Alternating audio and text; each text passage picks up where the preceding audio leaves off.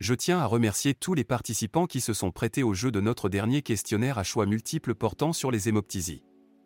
Vos réponses ont été très instructives et nous avons beaucoup de matière à discuter. Voici donc une analyse et quelques clarifications sur les réponses correctes. Pour ce qui est du premier point du questionnaire concernant l'évaluation initiale d'une hémoptysie, j'ai été très satisfait de constater qu'une majorité écrasante de 124 participants sur 127 ont correctement choisi comme première étape de réaliser un examen clinique complet et de recueillir les antécédents médicaux du patient. En effet, cette approche est la pierre angulaire de toute évaluation initiale.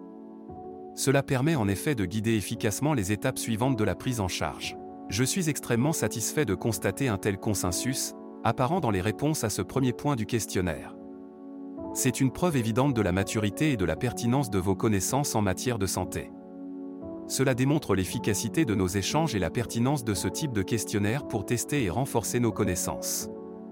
J'adresse donc mes félicitations à tous pour cette performance et je vous encourage à poursuivre dans cette voie.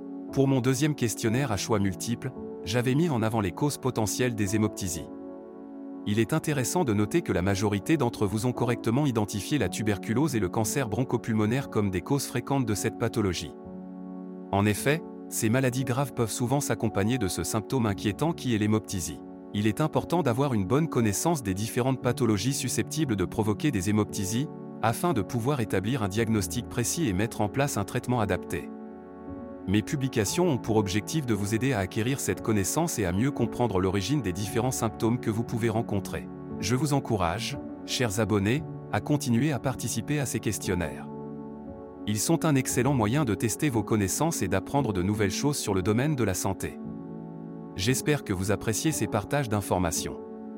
N'oubliez pas de vous abonner à mes réseaux et à la chaîne YouTube à partager mon contenu et inviter vos collègues à participer. Pour notre troisième questionnaire à choix multiples, nous nous sommes concentrés sur le diagnostic par imagerie médicale.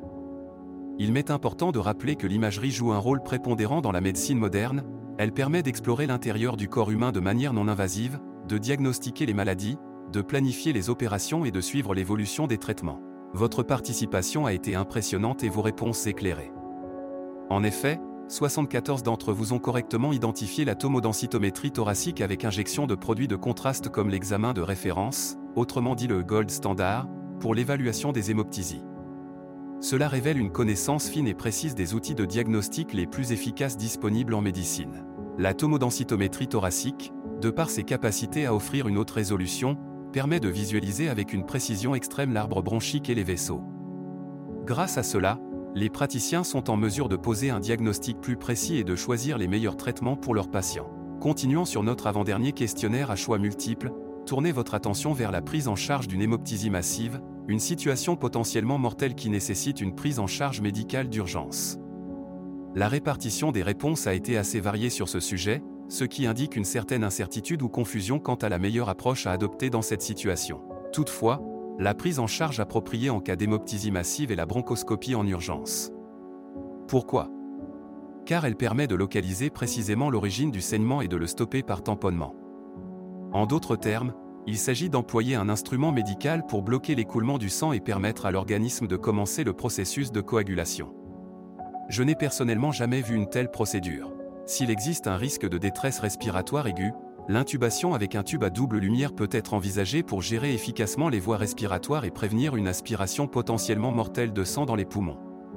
On pourra alors utiliser une sonde de type Carlan White. Pour notre cinquième questionnaire à choix multiples, le sujet était le traitement endovasculaire.